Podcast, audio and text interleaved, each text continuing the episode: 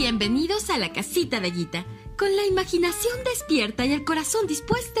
Que comience el cuento.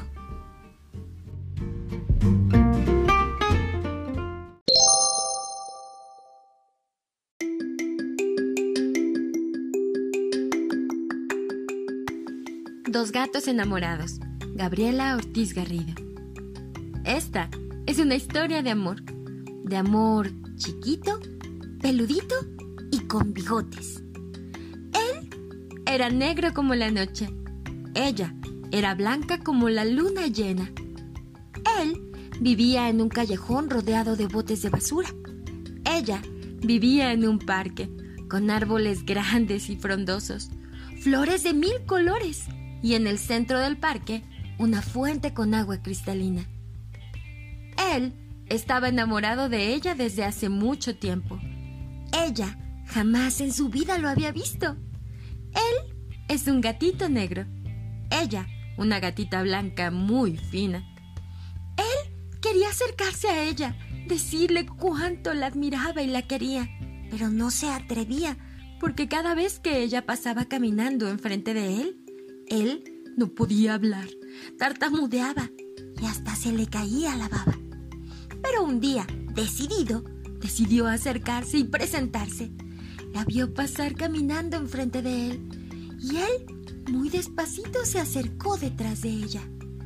Pero, ¿les he dicho ya que vivía en un callejón de basura? ¿Sí? Entonces olía muy feo, muy feo. El viento llevó el aroma del gatito hasta la nariz de la gatita. Y la gatita apenas percibió aquel aroma dijo. ¡Fúchila! ¡Cuácala! Aquí huele muy feo, huele a calcetines sucios. Y el pobre gatito, apenado, se dio la vuelta y se alejó despacito. Al otro día volvió a intentarlo. Caminó despacio detrás de ella. Pero apenas el aroma llegó a la nariz de la gatita. La gatita inmediatamente dijo: ¡Miau! ¡Fúchila! ¡Guácala de pollo. Aquí huele muy feo. Popis. Y el pobre gatito se dio la vuelta y se alejó muy apenado. Pero el tercer día, el tercer día, la gatita estaba encima de la fuente, dándose un baño de gatita y mirando su reflejo en el agua cristalina de la fuente. El gatito no quiso acercarse, sabía lo que iba a pasar así que subió a un árbol que estaba justo a un lado de la fuente, y desde ahí, desde una ramita, le hablaría a la gatita.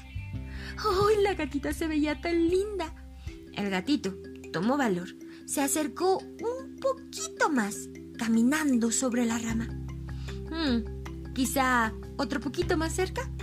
Caminó otro poquito, otro poquito, y no se dio cuenta que la rama del árbol crash, crash, comenzaba a romperse, hasta que de pronto, se rompió completita y el gatito cayó en medio de la fuente. ¡Miau! ¡Crash! Y no sabía nadar. Movía sus cuatro patitas desesperado. ¡Miau! ¡Auxilio! ¡Miau! ¡Socorro!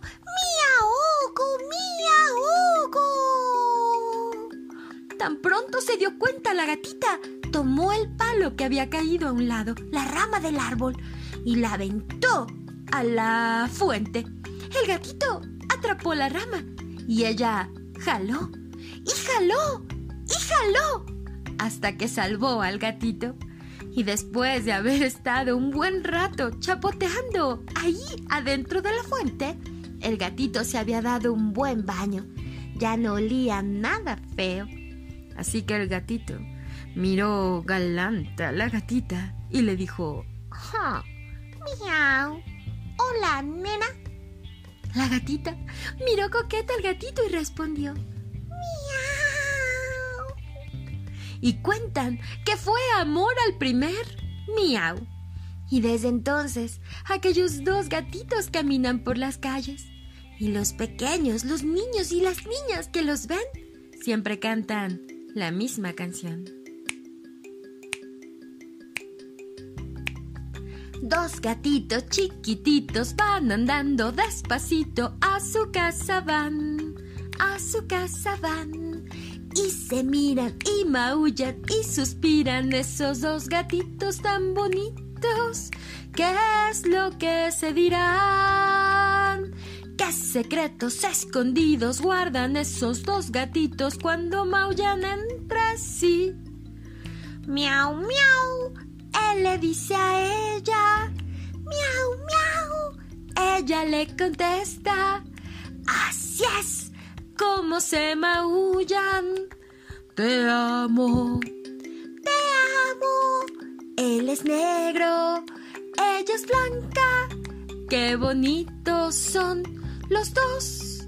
Son dos, dos gatitos que se aman. Qué bonito es el amor. Qué bonito es el amor. Qué bonito es el miau, miau.